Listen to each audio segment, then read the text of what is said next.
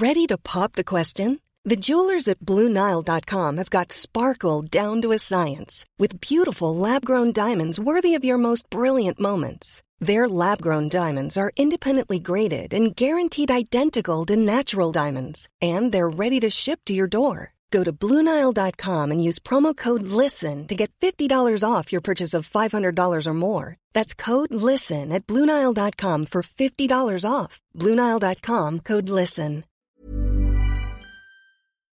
Star Trek. No. ¿Ninguna? ¿No? No. Madre mía. Odisea Espacial 2001. No. Eh, la No, guerra de los mundos. No. Fahrenheit Blade Runner. 451. No y no. Madre mía, qué borrico. Eh, el la trilogía del Señor de los Anillos.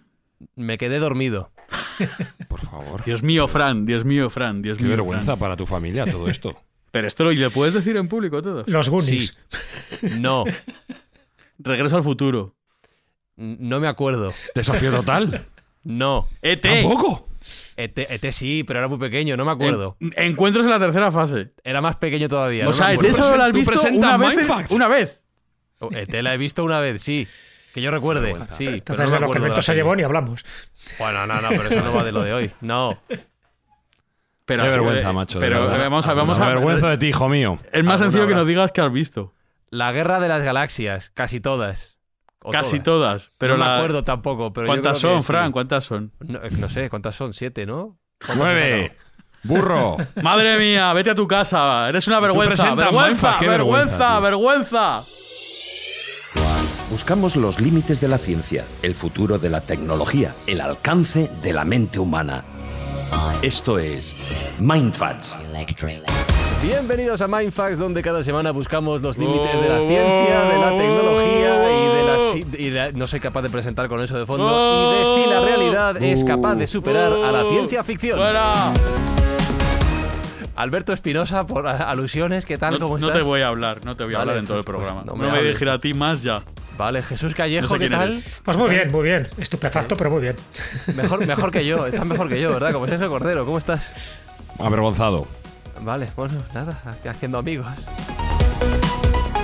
Bueno, recordamos que Mindfax llega a vuestros oídos eh, ho- hoy con, con mucha bronca, hoy con mucho griterío, pero con el ánimo de ayudar a la gente que le hace falta a Sergio y esto sí que lo estamos cumpliendo gracias a las escuchas de los Mindfactors. Sí, gracias a la gente que nos escucha y que nos pone cinco estrellas en las reviews que hacen.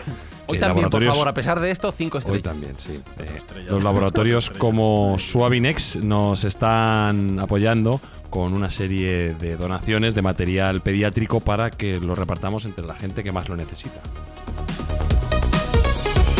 Bueno, pues dicho todo esto y con todas las alegaciones presentadas, vamos a arrancar este episodio de Mindfax donde tratamos de imaginar si lo que hemos imaginado puede ser real. Es decir, hablamos de ciencia ficción, ficción, pero posible.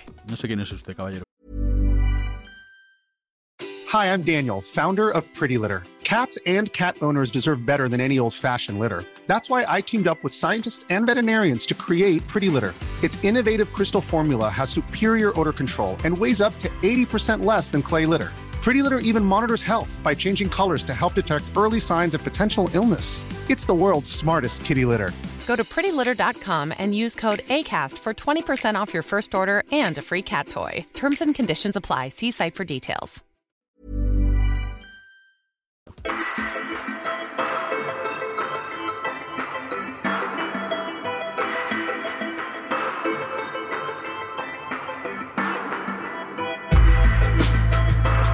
Voy, a tratar de hablar lo menos posible en este episodio porque todo lo que diga va a ser usado en mi contra. Oigo una Y- voz, no sé de quién es.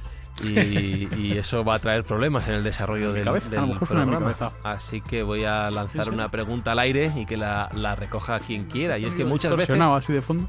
la ciencia ficción no es más que el anticipo, porque se acaba demostrando que esas ideas un poco locas son reales, son factibles, son el propio anticipo de lo que luego la ciencia demuestra. Es decir, no es solo la imaginación de una serie de, perdónenme por la palabra, locos o frikis. Es un poquito anticipación de la realidad. Pero es que es mucho más. Fíjate. Este porque es Jesús hasta- Callejo, este sí. Claro. Este- Hola, Espi, soy yo. Hola, Espi, ¿cómo estás? Sí, no sé, oigo una voz, pero no sé. Es quién. mucho más. La ciencia Esto de haber ficción- perdido al locutor nos viene fatal. Sabéis que es el caldo de cultivo para muchísimos científicos. Leen obras de ciencia ficción para luego diseñar o más bien imaginar lo que puede ser el futuro. Dicho de una forma muy rápida, los escritores de ciencia ficción no solo predicen cómo será nuestro mundo en el futuro, ¿de acuerdo? Sino que además ayudan a idearlo, que es distinto.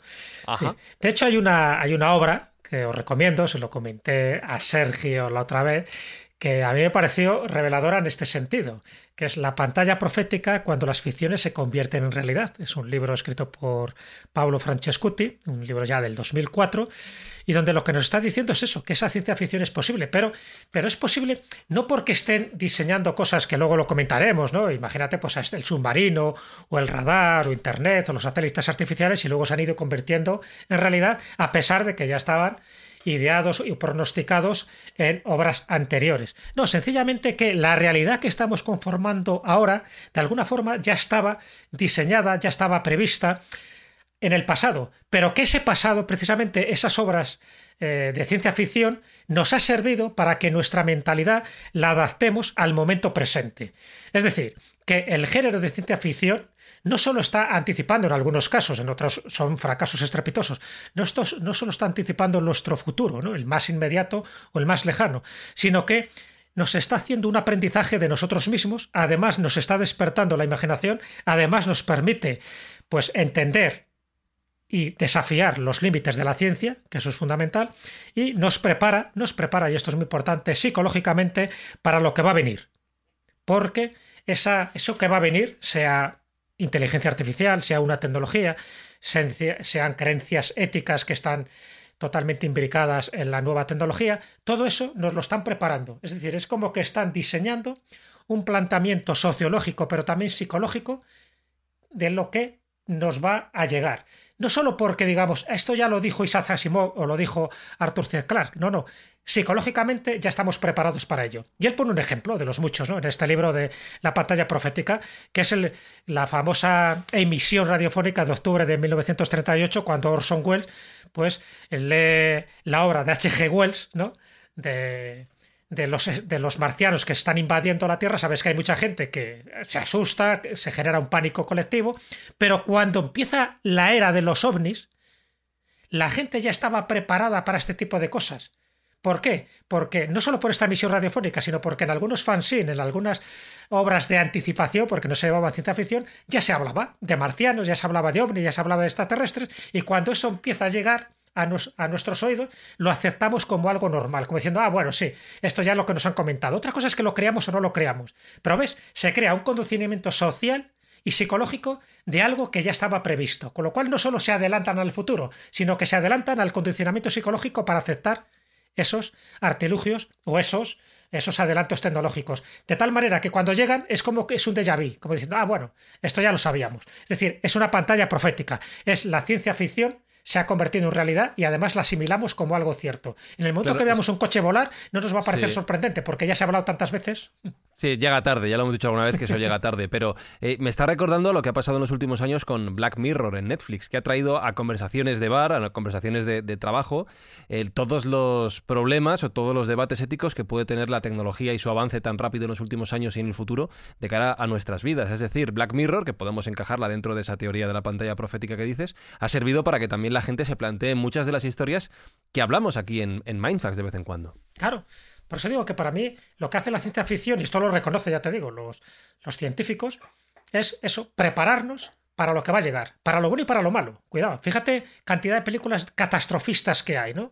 Es decir, si algún día hay un volcán que erupciona como tipo Yellowstone o el de Cumbre Vieja en la isla de La Palma, o hay un terremoto, hay un seísmo, hay un tsunami, eh, nos va a fastidiar, evidentemente, por todas las catástrofes que va a generar. Pero psicológicamente estamos preparados para ello, como diciendo, esto ya lo vi yo en algún sitio, esto ya lo intuía, alguien me avisó ya de esto. Es decir, como que estamos como más capacidad para asimilar o absorber, cosa que no pasaba, por ejemplo, pues yo qué sé, en la Edad Media, ¿no? Lo que te llegaba todo era nuevo, era como un impacto que te, desolaba tanto física como psicológicamente. Ahora no va a ocurrir. Con lo que hace Black Mirror, esta serie, que para mí me parece estupenda, es que te plantea distintos futuros que son plausibles y posibles. De tal forma que cuando alguno de ellos llegue y cuando ya, yo qué sé, pues eso, la, la invisibilidad, la telepatía, el teletransporte, sea una realidad, lo vamos a asimilar con una facilidad tremenda. Ojo, esto tiene también una implicación negativa, porque también nos pueden estar inculcando en estas obras de ciencia ficción, tanto en novelas como en películas, determinados planteamientos totalitarios que cuando lleguen lo vamos a asimilar con mucha más facilidad, sencillamente por lo que decía George Orwell en la novela de 1984, una distopía que se va cumpliendo a rajatabla punto por punto. Sencillamente seremos ya corderitos preparados para el degüello, porque de alguna forma es como que como diría un musulmán Ixala, como eh, ya estaba escrito, ya estaba pronosticado. Y eso tiene unas connotaciones muy negativas, aunque hay otras que son muy positivas de las que vamos a hablar ahora. Y ya por terminar esta parte introductoria, decías que hay conceptos que hoy en día eh, están en nuestra vida perfectamente integrados, que han sido adelantados por la ciencia ficción. Has mencionado, por ejemplo, Internet. ¿Hay algún concepto más que podamos encuadrar dentro de, estas, em, de estas ideas que ya avanzó la ciencia ficción? Sí, las redes sociales, el teléfono celular, eh, las tablets, el radar, los sistemas de vigilancia, la tarjeta de crédito, los alimentos derivados de insectos, los coches autónomos, los vehículos militares autónomos. todo esto ya estaba previsto, todo. Mira, mira, mira. De hecho, voy a hacer una prueba. Tengo aquí mi Google Home al lado y le voy a preguntar una cosa, que es que como no he visto la película, vale. Ok, Google. ¿Quién es HAL 9000? Este resultado viene de Wikipedia. HAL 9000, ah. cuyo nombre es un acrónimo en inglés de Heuristically Programmed Algorithmic Computer, es una supercomputadora o superordenador ficticio de tipo mainframe que aparece en la serie Odisea. pon, la, pon, la, música yo mientras voy aprendiendo a ver quién es. sí.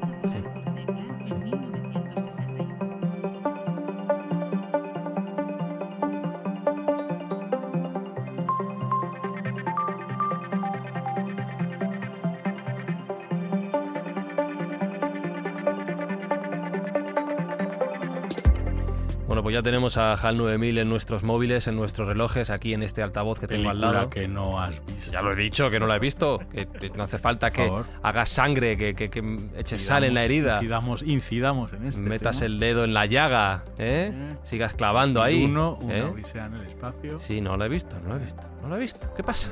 ¿Qué pasa? Dale tiempo al chico, hombre, todavía está tiempo.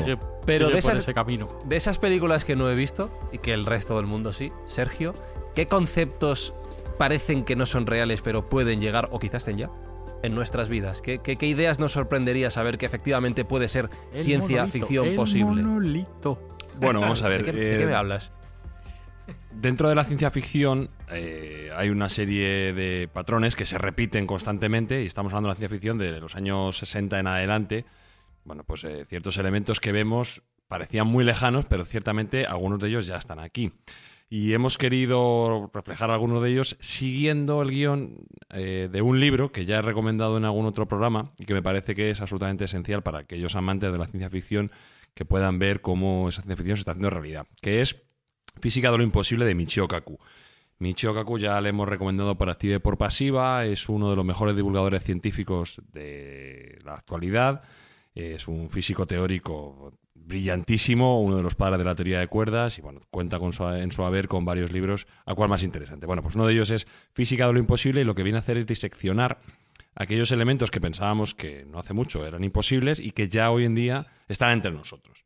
Es cierto que todavía no a nivel masivo, es cierto que todavía no a nivel, digamos, mm, para utilizar directamente por las masas, pero sí que hay ya ejemplos de esa ciencia ficción que anteriormente parecía imposible, pero que ya está aquí. ¿De acuerdo? Y tú me has preguntado por alguna película y yo te voy a responder por una de las pocas que has visto. A por ver, ejemplo, Star Wars. Es así. Star Wars cuando, cuando están... Sí, que he visto las siete, que ya te he dicho Seguramente que, son, nueve, burro. Y seguramente no las habrás visto enteras, te habrás dormido. las he visto a las nueve. ¿Cuántas veces? Pues muchas veces eh, cuando hay batallas estelares entre los TIE Fighter o los Ala X Eh, hay No una sabe de serie. qué le hablas, Sergio. tío, Bueno, no entre las de qué navecitas, las navecitas Sí, que se disparan unas a Las otras. negras y las blancas. Piu, piu, Las navecitas, cuando, el- por ejemplo, cuando Han Solo va en el halcón milenario y le están Sí. disparando. Es la nave redonda. Una de las ¿vale? cosas que le pasan De Bachihuaca, es que- que es el de pelo. Sí, sí, Eso es. sí. Una de las cosas que le pasan es que se queda sin escudos. Se queda sin escudos, con lo cual ya se hace vulnerable a los blasters y a los láser de, de las otras naves enemigas. Este concepto de escudo, este concepto de mm, eh, rayo de tracción cuando son atrapados por la estrella de la muerte y por algún destructor imperial, esto viene, mm, viene a ser un reflejo de lo que son los campos de fuerza, lo que sería en inglés los force fields, ¿vale? Que mm, si bien hasta hace bien poco pensábamos que era una tecnología fuera de nuestro alcance y que íbamos a tardar muchísimo tiempo en verla, ya está desarrollada, al menos a nivel teórico, al menos a nivel de laboratorio. ¿Y cómo han, cómo han desarrollado este tipo de campos de fuerza? Que además, como dice Michio Kaku, sus usos serían múltiples y casi inabarcables. Desde crear puentes de la nada hasta cubrir una ciudad entera en el caso de una lluvia meteorítica, eh, a, bueno, pues defendernos en caso de un accidente de vehículo o si alguien nos está disparando con un láser. Sus, sus mm, digamos, cometidos serían, serían múltiples. Bueno, pues eh, como se ha podido llegar a llevar a cabo esta tecnología es mediante la utilización del cuarto estado de la materia. ¿Cómo?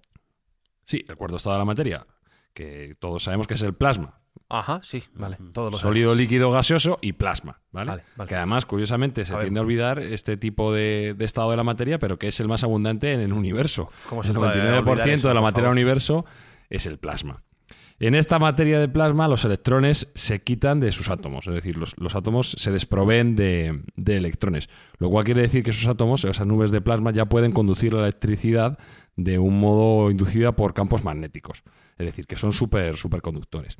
Esto, explicado en Román Paladino, eh, viene a decir que podemos crear fuerzas solo con electricidad y solo con energía. Por ejemplo, uno de los usos que se está buscando para este tipo de campos de fuerza sería una ventana en una nave espacial, en una, por ejemplo, la Estación Espacial Internacional, una ventana hecha de energía, que podría dejar pasar eh, hacia un lado o hacia otro, podía permear en el sentido que nosotros quisiéramos. Es decir, realmente tú no estarías viendo nada, habría una ventana que no tendría nada físico, pero algo estaría guardando ese aire y ese oxígeno que estaría dentro de la nave para que no se escapara por el vacío. Y en el momento que quisiéramos, digamos, eh, salir al exterior, no tendríamos ni siquiera que abrirlo. Podríamos atravesarla sin que, sin que se perdiese nada de lo que tenemos dentro. Bueno, pues esto es una, una de las eh, de los usos que se está dando a campos de fuerza por mediación de gases de plasma que ya está desarrollada en laboratorio. Algo que hasta ahora parecía improbable, pues se ha utilizado. Otra, otro uso, como bien he dicho antes, rayos tractores. Es decir, somos capaces de, utilizando determinada radiación, atraer, de momento, a elementos muy, muy minúsculos hacia nosotros, a revertir un poco lo que sería la gravedad. Bueno, pues esto también se está utilizando con esta tecnología de campos de fuerza. Y también se está realizando pues eh, una especie de mm, parabrisas que tampoco tiene eh, un soporte físico, por así decirlo. No hay cristal. No hay cristal ni nada, simplemente hay energía de por medio y lo que hace es, bueno, pues que no deja pasar el, el- el- el ambiente, el entorno ambiental a la zona donde nosotros quisiéramos, un poco al estilo de lo que te he comentado de la nave eh, espacial. Ujú. ¿Ves? Eso es un- uno de los ejemplos que podríamos de- determinar como ya posibles. El, otro día estuve viendo un peliculón que es Battleships y había un campo de fuerza. Peliculón, Pues Eso peliculón. lo he visto. Tío, Película acá, Espi. Al nivel Every Runner Sí, y sí, de 2001. buenísima, ¿eh? sí. buenísima. Sale de las Rihanna, peores películas bueno. que he visto en mi vida, madre Bueno, mía. Ah, es sí, mala, sí. vaya hombre, Sí. fauna que veo. Qué, qué horror, Vaya qué horror. hombre. Cachi, la ma- Sale no, Rihanna, que es lo único bueno. Sale Rihanna. No, a mí me gustó mucho, hablando de ciencia ficción, bueno. que se lo dije a Espi el otro día, el momento en el que tienen que atacar a la nave rival, lanzan el ancla contra el mar para que se clave Mm. en el fondo de, o sea, en la tierra al fondo del mar, entonces haga que el barco derrape hacia la derecha justo en el ángulo que ellos quieren, de modo que los cañones quedan dirigidos hacia el enemigo y justo disparan en el segundo eh, apropiado. Si eso no es ciencia ficción, que, buena, que venga Dios y lo vea. Un buen mierdolo de ciencia ficción. sí. Vale, bueno, pues no ha sido el mejor ejemplo, ¿vale? Pues dime Son algún, americanos, algún- ¿qué quieres? algún concepto más de, de- ciencia ficción que sea real o realista hoy en Venga, día. vamos a uno que se está muy últimamente muy de moda. Y la película que te voy a proponer es Regreso al futuro parte 2. No voy a responder, vale. Bueno, bien, si, Sí, es la- es la- es si la de mi que hijo Alberto vale, se entera sí. de que no la has visto, que- No, no si voy a mi hijo se entera que no la has visto, te retira el saludo. ¿Para qué vamos a ahondar en esto? Como bien ha apuntado Alberto Espinosa, una de las partes fuertes de la película es cuando Marty McFly va mm, volando en un monopatín que le arranca a una niña, por cierto, y Que hace Ma- skate, que es de Mattel. Que es de Mattel, correcto. Y, eh, y le roba el monopatín a una niña y se pone a hacer skate levitando magnéticamente sin ruedas y sin ningún elemento físico que le aparte del suelo. Bueno, pues esta forma de levitación magnética ya es posible, ya es posible, tanto en laboratorio... ¿Qué me estás incluso- diciendo? Sí, sí, ¿Hay sí, sí. patines ya? Hay patines, lo que pasa es que todavía no le hemos puesto el logo de Mattel al patín, pero ya hay patines y cosas parecidas porque eh, hemos, eh, hemos, roto, tengo, ¿eh? hemos roto un hito muy importante en la ciencia que es el superconductor a temperatura ambiente. Ya hemos hablado largo y tendido de los superconductores, sus capacidades de transmitir energía casi sin rozamiento y de su capacidad para levitar. Y hablamos en su momento de los trenes bala, el maglev, etcétera. Bueno, pues eh, esto ya está en, eh, está en uso completamente y concretamente se está utilizando en un método de transporte que ahora está muy en boga, del cual creo que puede merecer la pena dedicarle un capítulo entero, que es el Hyperloop del señor. Elon Musk. En pie, Todo en el pie, mundo de todo en pie. Todo el mundo de Todos pie, en pie con el Lo he visto brazo en el futuro, pero corazón. Elon Musk me lo conozco. Bueno, pues eh, Elon. sí, imagino que sí que has oído hablar del Hyperloop, que es este Sí. tubo Sí. que está al vacío y en el cual una cápsula mm, sin rozamiento también se desplaza interiormente por medio de levitación magnética, ¿vale? Al final la levitación magnética son unos imanes gordos, por así decirlo, que lo que hacen es repelerse unos a otros y hace que podamos levitar sin rozamiento alguno. Bueno, pues eh, todo esto está, está siendo posible y va a ser posible por estos superconductores que cada vez son más asequibles económicamente y requieren de menos refrigeración, porque anteriormente eran más eficientes a medida que se acercaban al cero absoluto. Pero ya están funcionando a temperaturas ambiente como aproximadamente unos 15 grados. Bueno, pues esto permite que haya eh, una capacidad de levitación para todo este tipo de método de transporte, que es una de las, una de las propiedades y los usos que le queremos dar, y hacer un método como el Hyperloop que permite viajar a velocidades cercanas a la que podría ser un avión, incluso en su fase 2 un avión supersónico. Eso lo quieres tú, Espinosa, ¿eh? El, el Hombre, por favor, patinete... estoy, mira- estoy mirando en AliExpress ya a comprarme tres. Bueno, el día que ya. saquen el patinete volador va a arrasar, porque si Bueno, hay bueno, por hoy en favor. día los, los que son de ruedas estos que como dijo también Elon Musk, que no tienen ninguna dignidad, se están Mm. vendiendo como rosquillas, pues el que no tenga ya ruedas va a ser un bombazo absoluto. Sí, sí, sí, sí. Bueno, en Regreso al Futuro 2, además de estos overboards, ¿no? Estos patinetes, eh, también están las gafas inteligentes, o sea que realmente Ah, se adelanta a ¿Sí? muchas tecnologías, ¿eh? Sí, sí, ¿Sí? sí, sí. ¿Cómo, cómo son esas gafas? Porque como Mejor visto- inteligencia por dentro. No se parecen mucho a los que tenemos en- ahora mismo, pero bueno, sí. Cuando veas la película, verás que también ese tipo de gafas eh, interactúas con ellas. Y eso era una novedad para cuando se hizo la película Regreso al Futuro 2. Bueno, de hecho, mira, eh, esto lo hemos comentado aquí alguna vez en broma, pero hace pocos días antes de grabar este episodio, Amazon ha anunciado la segunda generación de sus gafas inteligentes, de las Echo Frames, que parece ser que es un prototipo que está siendo cada vez más viable y con el cual tú puedes hablar con Alexa y pedirle cosas en este caso. O sea que, sí, sí, poco a poco se va haciendo, se va Oye, haciendo realidad. Sergio, y el mítico hidratador de comida en el que preparan la pizza de Pizza Hut, ¿sabes? Ese que, que tienen un horno hidratador de comida. Bueno, eso está basado claramente en la forma en que se hidrata la comida en las estaciones espaciales. O sea que esa tecnología lleva mucho tiempo entre nosotros. Lo que pasa es que de momento no le hemos encontrado la utilidad nosotros frente a pedirla a domicilio. Pero esa tecnología sí que lleva ya eh, mucho tiempo funcionando y, y cercana para, para aquel que lo puede utilizar o en aquellos ambientes donde no haya capacidad de llevar la comida hidratada directamente. Pero vamos, Fran, yo te recomiendo encarecidamente no solo Regreso al Futuro parte 2, la trilogía completa. Para mí es la película de acción, la comedia de acción perfecta. Ah, O sea, el guion tres. es perfecto. Sí, Vale. sí, son tres, pero se, Vale, te las bebes en un rato. Es, Vale. es absolutamente eh, deliciosa, delirante y, y- y muy divertida, muy divertida. Ya. No, no tengáis prisa, ¿vale? Por si acaso, lo voy comentando, no tengáis prisa porque voy ya 35 años tarde, con lo cual eh, igual tardo un poquito, pero bueno. Claro, pero quién sabe si vas a descubrir un clásico y te haces un forofo de Marty McFly, ¿no? ¿Sabemos? Po- po- podría ser, pero no apuesto yo contra mí mismo. En fin, ¿algún concepto más eh, por, ir a- por ir mencionando Sí, cosas más, vamos- más vamos a ir plausibles que el que yo vea estas Venga. películas? Vamos a ver, vamos a repasar una película que seguro que esta sí que la has visto, no me digas que no. Tiene que ver un niño que es un mago, que tiene una varita, que juegan a un juego montado en una escoba. Taran, tan, tan, tan, Escúchame, Espinosa, no podemos poner músicas con derechos comerciales. Pero si las estoy cantando No, yo, no tampoco las se Está. Eh, he Está visto mejorando el algunas. original. He visto Claro. algunas de Harry Potter, pero mi novia no consigue Ah, que las ¿cómo vea todas. Joder. Bueno, bueno, Alguna alguna nos- aceptamos barco con alguna. Yo Sí. también reconozco que no las he visto todas, o sea que aceptamos. Ah, estamos empatados aquí. Vale, vale, bien, bien. Sí, venga, bien, venga. aceptamos barco. Bueno, pues hay un elemento allí que es bastante usado, que es la capa de invisibilidad de Harry Potter. ¿Vale? La capa de invisibilidad. Bueno, pues la capa de invisibilidad, que recordemos, era el deseo y el superpoder que quería Jesús Callejo Sí. frente al mío, que era comer todo lo que quisiera sin engordar. El suyo era tener la capa de invisibilidad. Pues Jesús, tus deseos han sido escuchados y ya tenemos una capa de invisibilidad Ah, funcional y operativa. Hemos tardado nada, tres programas, ¿te has dado cuenta? Te la busco en AliExpress. Qué, qué- la maravilla. ¿Te has dado cuenta? Pues mira, una empresa canadiense de camuflaje que se llama Hyper Stealth Biotechnology ha patentado una tecnología con un material que hace que la luz se doble alrededor de la gente, o sea, de- de- del el film que tiene delante una persona que, que sostiene, es decir.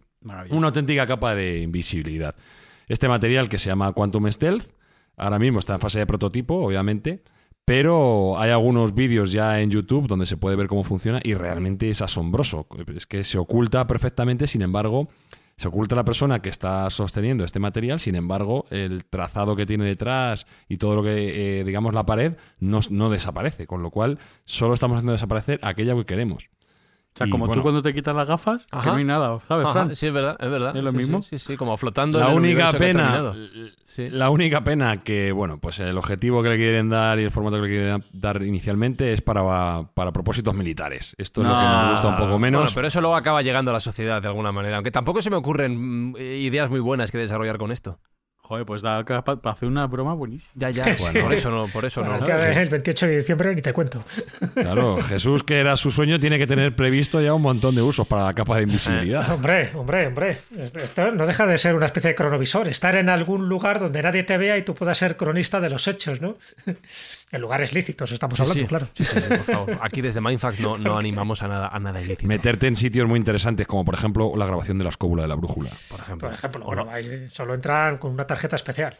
Eso es. Por eso un, que ir detector, oculto. detector de invisibilidad Bueno, en, en la puerta. A mayores, a mayores esta, esta nueva tecnología y este nuevo material es tan interesante que ni siquiera con cámaras termales te pueden detectar. Porque Joder. podrían decir, bueno, lo, con- lo contrarrestamos, no te puedo ver, pero termalmente te puedo detectar. No.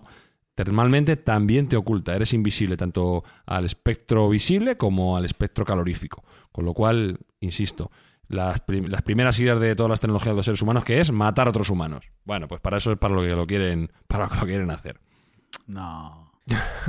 Mejor que no. Se tengo Eh, parte bélica. Del siguiente del que vas a hablar, yo lo he visto en Bola de Dragón. Ese sí. Ese sí Ah, sí, sí. Sí, sí, Ese- Bola de Dragón. Bueno, o sea, mira, ya tienes algo. En bola de dragón sale, efectivamente. Solo con pensar muy fuerte en un sitio, Goku puede transportarse. Con dos dedos en la frente. ¡Pa! Sí, efectivamente. Estamos hablando de teletransporte, Sí. que, bueno, pues eh, ha salido también en numerosas obras de ciencia ficción. En Star Trek, por no visto. ejemplo. eh, No en, en inglés es Beam Me Up, pero no recuerdo cómo es en castellano, porque hace ya mucho tiempo que vi. Teletransportanos, ¿no? Era teletransportanos. ¿No? Lo que dicen cuando se quieren, cuando se Ah, ir a la eh. nave. Sí, sí, sí. Sí, sí, es lo que Scotty. Scotty, teletransportanos, ¿no? Scotty. Eso es lo, es lo que vienen a decir. Bueno, pues esto también es un viejo anhelo de la ciencia ficción que gracias a, a los nuevos avances cuánticos que estamos teniendo, pues parece ser que está bastante cerca y que ya se han hecho algunos experimentos, de- desgraciadamente solo en el ámbito cuántico, pero eh, nos da para pensar que vamos a poder en un futuro relativamente cercano poder tener esta capacidad de hacer teleportación, de llevar eh, objetos, elementos y personas incluso a puntos que están absolutamente lejanos. Recordamos también otra película de ciencia ficción con final no tan bueno como es La Mosca, peliculón también, que esa seguro que tampoco habrás visto. Qué buena es La. Mosca. Es una Sí, película. se crea una hibridación peligrosa. Bueno, pues haciendo un experimento de teleportación que se torna agrio el experimento y Sí, sí, pasa sí, sí, una sí. cosilla por ahí de por medio. También te la recomiendo, Fran. Lo he visto en Los Simpsons. En Los Simpsons sí. Ah, sí. pero No, Mosca no. Eso No. te convalida un cuarto de película. Vale, bien, acepto, acepto. Eh, vale, llevamos ya campos de fuerza, levitación magnética, invisibilidad, teletransporte y el siguiente es...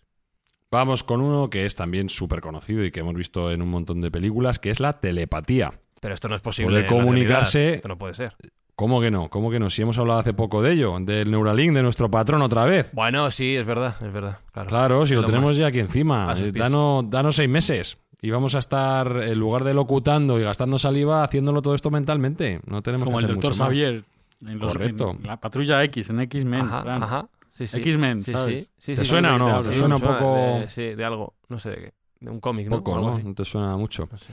Bueno, pues esto es un avance que realmente eh, se ha intentado investigar mucho y Jesús conoce muchos casos de experimentos porque, bueno, pues eh, también tenía unos en principio militar, como no, que querían dárselo y se hicieron multitud de experimentos en los años 60 y 70, de lo cual incluso a lo mejor Jesús nos puede comentar algún caso que no sé si llegaron a muy buen puerto o no, porque yo todo lo que he leído es bastante escéptico. Yo solo leía a James Randi y él decía que no funcionaba ninguno, que era por pura azar, pero a lo mejor tú tienes algún, alguna aportación ahí. Bueno, a ver, Randy estaba empeñado en desmontar cualquier fenómeno parapsicológico, ¿no? Incluso creo que daba un premio de un millón de dólares a aquel que le demostrara de una forma fehaciente y científica. El último escéptico, digamos. Era el último escéptico que, por cierto, se ha muerto hace muy poquito. Murió recientemente. por Pero es porque el que tiene una idea predeterminada, y ese yo creo que es el gran fallo que tuvo Jim Randy, de que esto no existe y por lo tanto todo se puede explicar, pues claro, todo estaba condicionado ahí. O sea, no dejaba ningún tipo de margen al misterio o a la posibilidad de que la telepatía en este caso pudiera pudiera existir y sin embargo sí que se ha confirmado, se ha confirmado pues con las cartas Zener, en fin, con distintos laboratorios del doctor Ryan, por ejemplo, o incluso pues experimentos que se hacían con el M- MK Ultra en Estados Unidos o experimentos que se hicieron en la antigua Unión Soviética Es- donde explícale sabe- por favor a explícale por favor a Fran lo que son las cartas Zener porque si no sabe ni de lo que estamos hablando la Trato de llegará seguirlos, muy lejos pero no soy Las capaz. Zener eran cinco cartas que cada una tenía un símbolo determinado, ¿no? Pues un círculo, unas, unas ondas, una estrella, de tal manera que el que estaba en el otro lado, un- con una mampara opaca, tenía que adivinar qué carta es la que estaba mostrando la otra persona. fantasmas también esto. No sé si efectivamente, También, no claro. me suena, Entonces al final se llegaba pues a un porcentaje más. Ninguna de las dos. Ninguna de las. Ni siquiera, la ni, tercera- ni siquiera la nueva esta, no, tampoco. Y luego está la variante de la visión remota de Ingo Swann y compañía, que también no deja de ser una especie de telepatía, donde se demostró pues muchísimos casos donde alguien podía estar en un lugar determinado, incluso interactuar con el entorno y luego transmitir esa información, que era la visión remota. Stranger Things, esto sale en Stranger Claro, Things. que estamos ya hablando pues, de unas posibilidades que, nos, que nos suenan a ciencia ficción, pero que sin embargo siempre ha estado catalogado como top secret, sencillamente porque, claro, estamos Top hablando Secret es otra película. Claro, de, una, de, una- de las posibilidades que tiene la mente humana. O sea, que es verdad que para mí, desde mi punto de vista, la telepatía está más que demostrada. Otra cosa es que a nivel oficial, pues todavía sea una técnica que no podemos controlar dominar. Pero sin embargo, hay personas, vamos a llamarles psíquicas, que sí tienen la capacidad de transmitir pensamientos o de recibir esos pensamientos, pero estamos hablando de personas dotadas, ¿vale? Que tienen una técnica determinada, lo cual no quiere decir que los demás no seamos capaces de hacerlo, pero bueno, a día de hoy esa telepatía, ese lenguaje no verbal todavía no lo tenemos eh, controlado, pero yo creo que la telepatía aquí sí, sí se ha demostrado fehacientemente en varios laboratorios científicos, ¿eh? Bueno, yo creo que todo el mundo hemos sufrido en algún caso de telepatía, que nos acordamos de alguien y justo esa persona nos llama, o que estamos pensando eh, en un objeto y de pronto aparece. O sea, que todos hemos tenido esa parte de telepatía eh, en algún momento determinado. eh, lo que pasa es que todavía no sabemos darle explicación. Y por, por la vía tecnológica vamos a intentar llegar al punto de mm, forzar esa telepatía natural que teóricamente todos deberíamos ser capaces de desarrollar si fuéramos capaces de llevar el potencial absoluto de nuestro cerebro. En los pueblos de tradición, incluso en pueblos aborígenes actualmente, la telepatía la tienen muy desarrollada. ¿Pero por qué? Porque no ha perdido la conexión con la naturaleza. Nosotros hemos perdido esa capacidad que parece que teníamos innata eh, al ser urbanícolas, es decir, al, depender más de la tecnología, al depender más de otro tipo de mecanismos. Cuando tú solo dependes de transmitir un mensaje a larga distancia y no tienes ningún aparato tecnológico, parece que la telepatía se desarrolla muchísimo más. Entonces ya te digo, tanto en pueblos de tradición del pasado como actualmente, entonces se habla, por ejemplo, de los bosquimanos en el, Calaca- en el Kalahari, dicen que esa telepatía la tienen desarrollada. O sea que por algún mecanismo, lo que uno está pensando cuando están en circunstancias muy dramáticas, me refiero, ¿no? Yo que sé, un incendio, alguien que se ha muerto, alguien al que le están transmitiendo ese mensaje le está llegando. Pero bueno, pero ahí está, pero no se puede comprobar a nivel científico, pero sin embargo los las pruebas y los hechos son más que, más que abundantes, ¿eh? os lo puedo asegurar. A Espi y a mí nos empieza a pasar y ya me preocupa eh, esto de la telepatía entre nosotros. Eso es verdad. Sí, es, entre gemelos, por ejemplo, eso se ha dado, pero muchísimo entre gemelos. Gemelos no, porque yo veo muy bien. Sí, es verdad, no somos iguales, pero nos pasa, nos pasa y, eso me, tiene un poco loco. Y el último... Pero nos pasa mucho con, nos pasa mucho con las películas que os gustan, ¿no? no, él, sabe, él sabe que no hay visto ninguna, con lo cual esa telepatía es automática, ¿sabes? Ya está. No hay, no hay ningún a ver si te, A ver si te traspasa algo el chaval, joder. A ver si te manda me mandas una, un poco Mándame alguna peli por, por Un poco de ganas de ver buenas películas. Mándame un, un, cine, un algo. Un, cine. Eh, un tío que ha estudiado comunicación Es verdad que eso es más grave de todo. Es que es para matar. Quería ser director de cine yo de pequeño, pero no andemos por ahí porque de, cine el último el último ejemplo de ciencia ficción posible que traes Sergio en realidad lo raro es que no exista ya. Porque es de lo primero que se imagina. Pues sí, pues eh, quería hablar un poco de algo que suele estar muy presente en todas aquellas películas que tienen como objeto salir de la Tierra. Y es aquellas naves que nos van a llevar a las estrellas, las naves estelares. ¿Qué tecnología nos puede llevar a las estrellas? Y esto también es una tecnología que aparentemente estaba muy lejana, pero que está dando pasos de gigante y que incluso se está llegando a probar motores que nos van a poder llevar más allá de las estrellas, incluso a velocidades más allá de la velocidad de la luz. Entonces estamos empezando a romper conceptos que dábamos por seguros, como esa velocidad por, encima del límite de la luz, o en su defecto, al menos que se acerquen tanto al punto de la velocidad de luz que nos permita viajar a otras estrellas. No quiero, bueno, abusar de este punto porque vamos a desarrollar en algún momento, en algún programa, toda la tecnología y todo, vamos a glosar los diferentes motores que nos van a llevar más allá de las estrellas, aunque ya lo hemos hablado en algún otro programa. Pero bueno, el motor de curva, el motor de curvatura, el motor de curvatura, el motor imposible, el, motor al cubierre, hay un montón de motores que nos van a poder llevar fuera. La película donde más se ve y que todo el mundo le viene a la cabeza es Salto al hiperespacio. ¿Cómo no la has visto? Salto al hiperespacio del halcón milenario de ah, la bueno, sí, Claro, sí, sí, sí. Esa sí la he visto. Adelantaba, por si acaso. de tiempo. No, no, no. Esto lo, lo, hemos visto en, en, un montón de películas. En Interstellar también se aborda, pero bueno, eh, entre otro formato. Que es, ¿Y te gustó o no? Sí, la vi dos veces, una antes de Mindfax y otra después de Mindfax. No es claro, si es que lo entendí mucho mejor la segunda todas las películas que te recomendamos nosotros, te las tienes que ver todas. Vale. sin, sin, rechistar. Vale, pero no tengáis prisa, ya, ya lo he dicho. Bueno, pues como te decía, eh, la NASA está empezando a probar ya, en concreto, un motor que es tildado de imposible porque rompe gran parte de la física que conocemos. Este motor se llama el motor electromagnético o M-Drive, que lo que hace es que convierte energía eléctrica en impulso sin necesidad de ningún tipo de combustible. Esto, como te digo, que esto, como te digo, aparentemente, pues eh, rompe todos los esquemas mentales que teníamos hasta ahora. Bueno, pues eh, ese motor imposible que rompe la física, que rompe los esquemas, está funcionando. Y todavía no saben cómo, pero está funcionando. Lo que se hace es, se hace rebotar unas microondas alrededor de un contenedor cerrado y eso crea impulso. Recordemos que eh, en, ausencia de rozamiento, en vacío, cualquier impulso que sea sostenido suficientemente en el tiempo crea una velocidad cercana al infinito, con lo cual nos va a permitir, si este motor se desarrolla, y como estoy diciendo, la NASA ya tiene varios prototipos funcionando, eh, nos va a poder dar un salto de gigante en nuestra idea de llegar a las estrellas.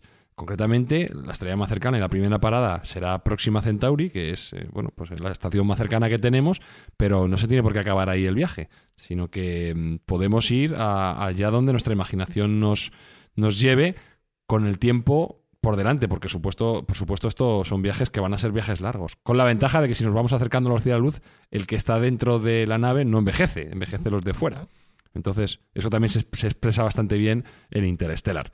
Bueno, pues este tipo de viajes eh, en estas naves estelares, con todos los formatos de motores que se están probando, como hemos enumerado anteriormente, pues ya están en el laboratorio, están funcionando. Entonces eh, es otra, otra de ciencia ficción, otra de la parte de ciencia ficción que ya está dejando de ser ficción y está empezando a ser ciencia. Esto último me ha dejado loco, me ha encantado saber esto, no tenía ni idea, sí, sí, de verdad. Mm. Y estaba pensando, Espi, en uno de esos viajes la de pelis que da tiempo a ver, ¿eh? Como en los autobuses. Madre mía.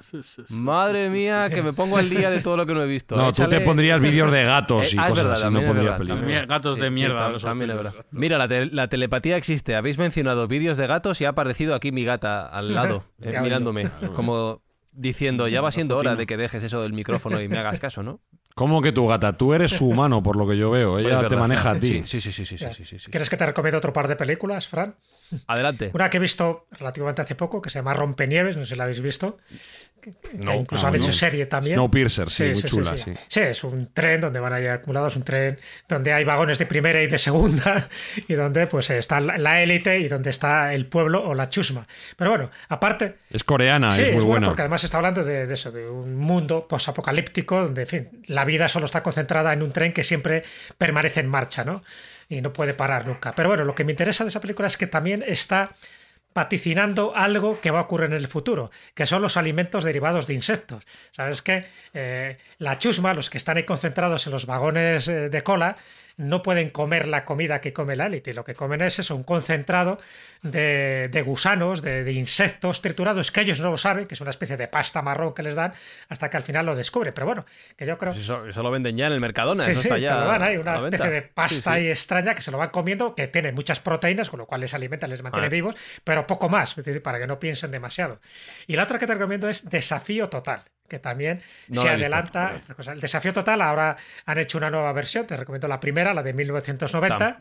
La, la versión nueva es muy, es muy Tampoco mala. Sí, visto. está, es muy mala. Me, me quedo con la, con la original de 1990. Sí. ¿Qué es lo que tiene de peculiar? Y y te especifico el año 1990. Pues algo que Sergio y Espi conocen muy bien, que están los coches autónomos. Los coches autónomos sin conductor, ahí están, pero además de una forma total. Y cuando han llegado los coches autónomos, es lo que os decía al principio en la pantalla profética, lo tenemos ya como asimilado, lo tenemos ya como muy, muy consolidado dentro de nuestro ADN de que hay coches volantes sin conductor y esto es lo que ocurre en Desafío Total.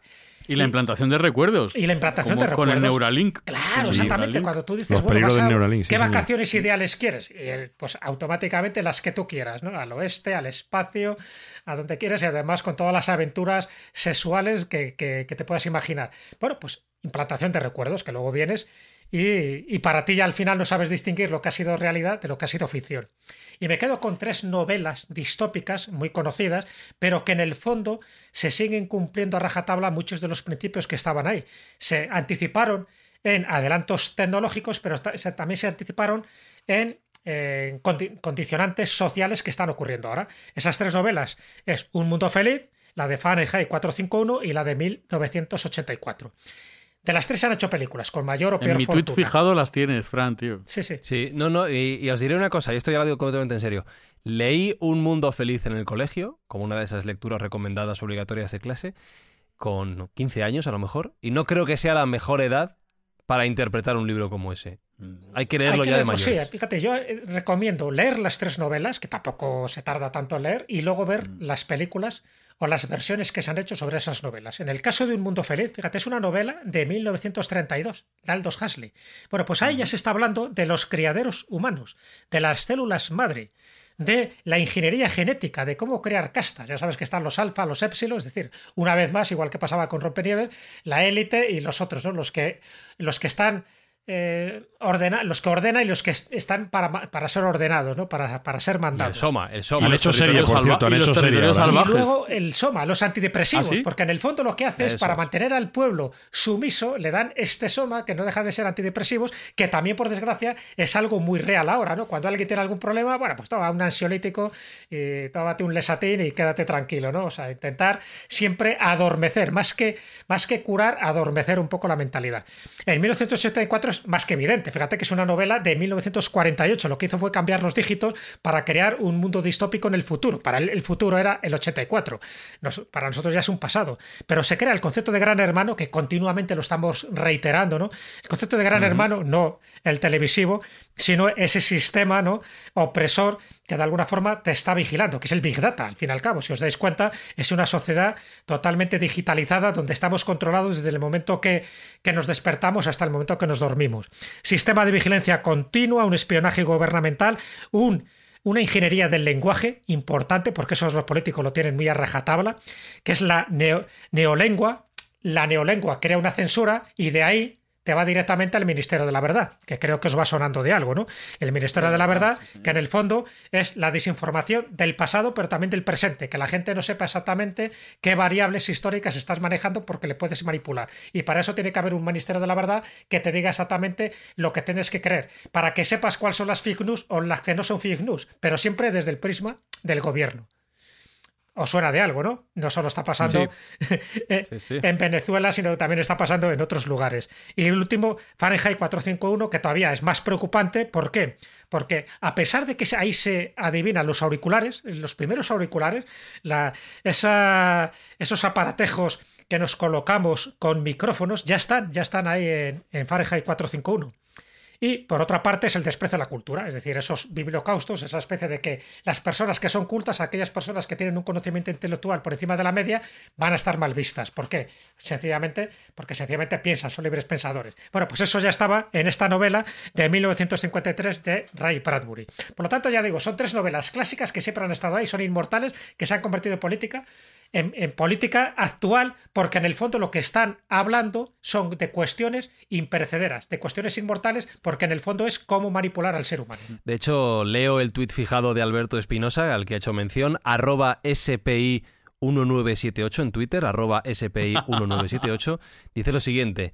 Hace 15 años leí hace 15 Un años Mundo que Feliz. Fue, que es, es, de hace sí, años. espera, espera, que ahora digo la fecha, ahora digo la fecha. Hace 15 años leí Un Mundo Feliz, Fahrenheit 451 y 1984 y todo empieza a encajar peligrosamente. Mantengamos la cabeza fría, por favor. Esto fue escrito el 27 de agosto de 2017. Estamos en 2020.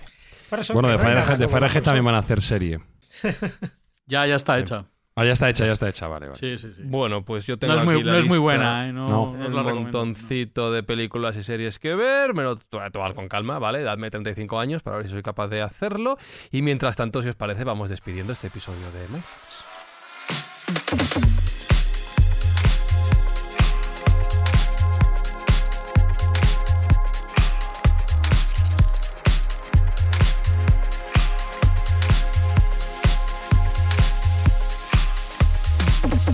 Alberto Espinosa, gracias una vez más. De nada y por favor ponte las pilas. Y las gafas. Jesús Callejo, gracias. Un placer, un abrazo. Y Sergio Cordero, nos despedimos recordando que ha habido una aportación que agradecemos para que Mindfax pueda seguir ayudando a otras personas. Sí, recordemos que el trasfondo de Mindfax es ayudar a los demás. Y esta vez el laboratorio Suavinex y la farmacia de Parque Sur ha tenido a bien donarnos cinco cajas de material eh, pediátrico para que lo repartamos entre la gente que más falta le hace, que por desgracia cada vez es más. Eso es, pues gracias por esta ayuda. A todo el que quiera, sabéis que aquí estamos para lo que haga falta. Nos tenéis en Twitter, arroba mindfax-bajo en vuestra plataforma de podcast favorita.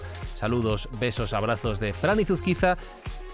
Aunque alguno hoy me quiera un poquito menos, pero bueno, es lo que es. Si no os gusta, buscad otro presentador u otro podcast. Chao, chao, chao, chao, chao, chao. Mindfacts llega cada semana a tus oídos a través de Spotify, Apple Podcast, Evox, Google Podcast o tu aplicación favorita. Búscanos en redes sociales. Somos Mindfacts. Un momento, Doc. ¿De qué estás hablando? ¿Qué nos ocurre en el futuro? ¿Nos volvemos gilipollas o algo parecido?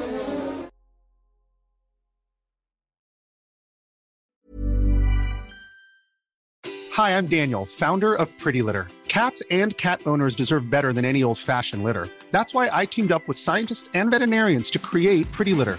Its innovative crystal formula has superior odor control and weighs up to 80% less than clay litter.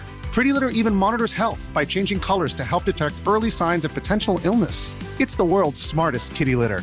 Go to prettylitter.com and use code ACAST for 20% off your first order and a free cat toy. Terms and conditions apply. See site for details.